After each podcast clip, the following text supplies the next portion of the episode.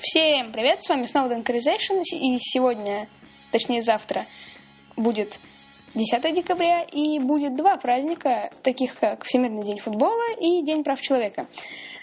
Ну, День прав человека. Значит, 4 декабря 1950 года на пленарном собрании Генеральная Ассамблея ООН официально установила отмечать 10 декабря День прав человека.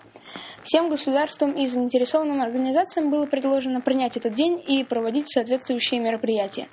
Дата 10 декабря была выбрана в честь принятия и провозглашения Генеральной Ассамблеи ООН 10 декабря 1948 года Всеобщей Декларации прав человека. Указанная декларация стала первым мировым документом, сформулировавшим положение о правах человека. Отрывок из выступления генерального секретаря ООН. Образование в области прав человека – это значительно большее, чем просто урок в школе или тема дня. Это процесс ознакомления людей с механизмами, которые им необходимы для того, чтобы жить в условиях безопасности и с чувством достоинства. В этот Международный день прав человека давайте приложим совместные усилия по формированию и воспитанию в будущих поколениях культуры прав человека, посодействуют торжеству свободы, укреплению безопасности и мира во всех странах. Ну и второй праздник у нас – это Всемирный день футбола. Он отмечается по решению ООН.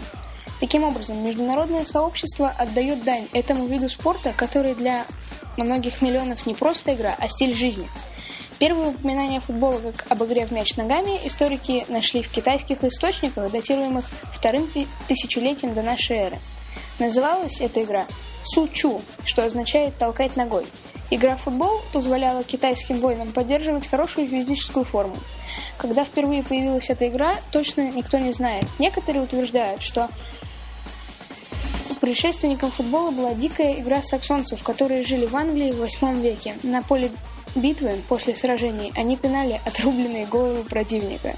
Жестоко, не правда ли? Об этой игре известно очень мало. То, что были ворота и вратарь. То, что игра была частью физической подготовки солдат. И то, что она была известна уже 3000 лет назад.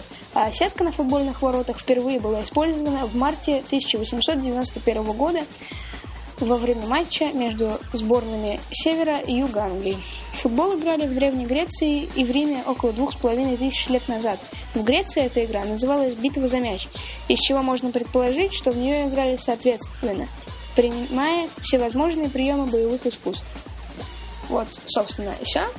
Всем спасибо. Пока.